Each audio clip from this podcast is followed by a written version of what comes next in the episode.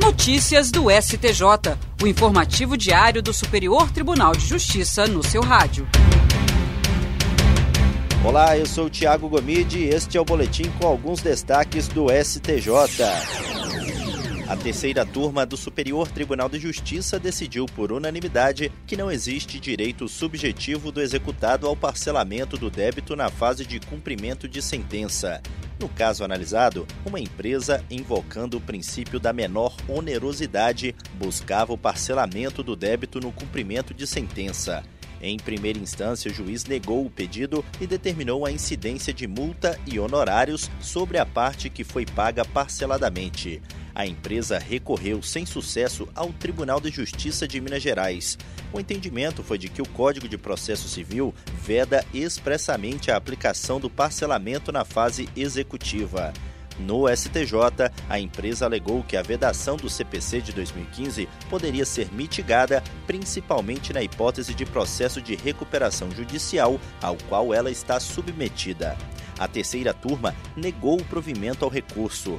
Para o colegiado, tal parcelamento não pode ser concedido nem mesmo pelo juiz, ainda que em caráter excepcional. O relator, ministro Marco Aurélio Belize, destacou que, com a entrada em vigor do novo CPC, o parcelamento do débito na execução de título judicial foi expressamente vedado, com a ressalva de que credor e devedor podem transacionar em sentido diverso da lei em virtude da natureza do direito patrimonial disponível.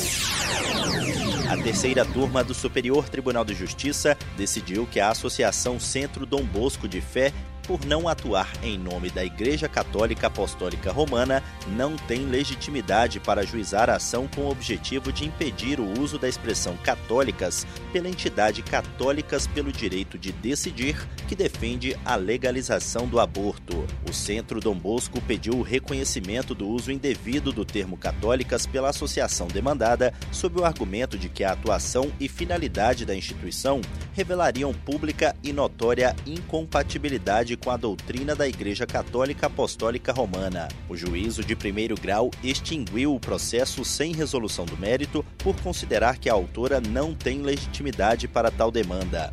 O Tribunal de Justiça de São Paulo, porém, reformou a sentença e determinou que a Associação Católicas pelo Direito de Decidir se abstivesse de utilizar a expressão em seu nome, devendo excluí-la do Estatuto Social. No STJ, o colegiado da terceira turma deu parcial provimento ao recurso da Associação Católicas pelo Direito de Decidir.